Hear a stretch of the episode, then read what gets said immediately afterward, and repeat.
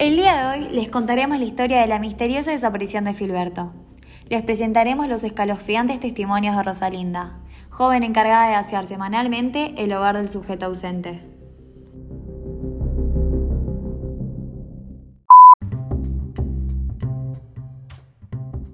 Buenos días queridos oyentes, me presento, yo soy Alonso, detective especializado en criminología. Hoy nos encontramos en un interrogatorio junto a Rosalinda Silveira, testigo clave en la investigación de dicho caso. Ahorrando formalidades, comencemos con las preguntas. Buen día Rosalinda, pónganos en contexto de por qué hoy se encuentra aquí junto a nosotros. Buen día, usted no se imagina la terrible situación que viví una semana atrás al descubrir que el pobre Filberto ya no estaba con nosotros. Profundice, por favor. Bueno, bueno. Era de costumbre que los miércoles por la mañana me encuentre aseando el sótano de Filberto. Me encargaba de limpiar lo único que había allí, unas extrañas y empolvadas estatuillas que él poseía. El miércoles 22 de marzo encontré una nueva que logró captar mi atención porque tenía rastros de aderezo de ketchup en su panza. Yo quise limpiarlos, pero Filberto me había dado órdenes estrictas de no hacerlo. Y a la semana no se encontraba más, pero poseía moho, que de hecho era muy asqueroso. ¿Qué reacción tuvo usted ante esa actitud de Filberto? Y a mí al principio no me pareció raro, porque Filberto me solía decir cómo limpiar sus estatuillas. Pero luego empecé a notar extraños comportamientos de Filberto y de parte del objeto también. ¿Y cuáles fueron esos comportamientos extraños? Y por dónde empiezo. Eh, luego de ver el moho, empecé a notar nuevas cosas que le crecían a la estatuilla. ¿Cómo qué? Eran como unos pelos extraños que le sobresalían. Además, ya no era de piedra, sino que con el pasar de los días comenzó a adoptar una textura de pasta como si fuera... ¿Como si fuera qué?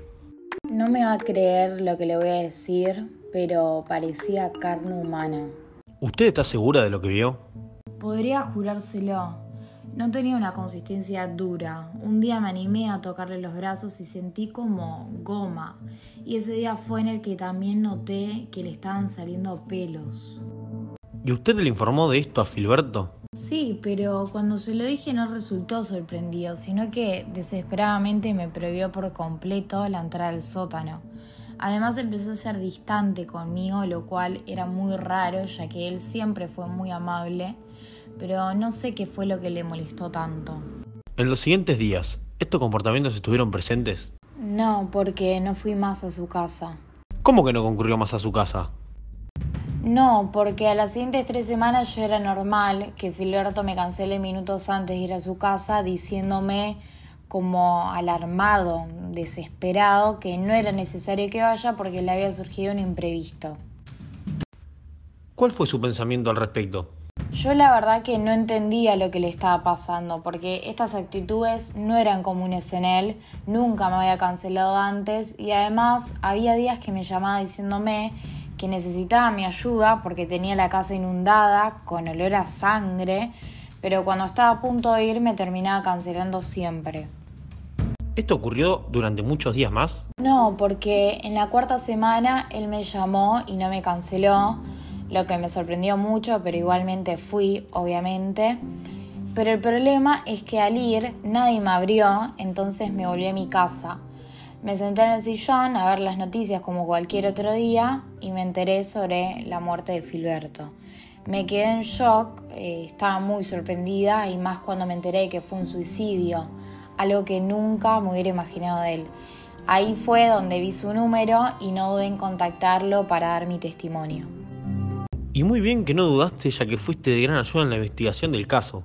Y gracias a ello, los oyentes y yo pudimos enterarnos de datos a los que no teníamos acceso, debido a que la televisión no los muestra. No, muchas gracias a usted por darme este espacio y por realizar la investigación de una persona que yo apreciaba mucho, Filiberto.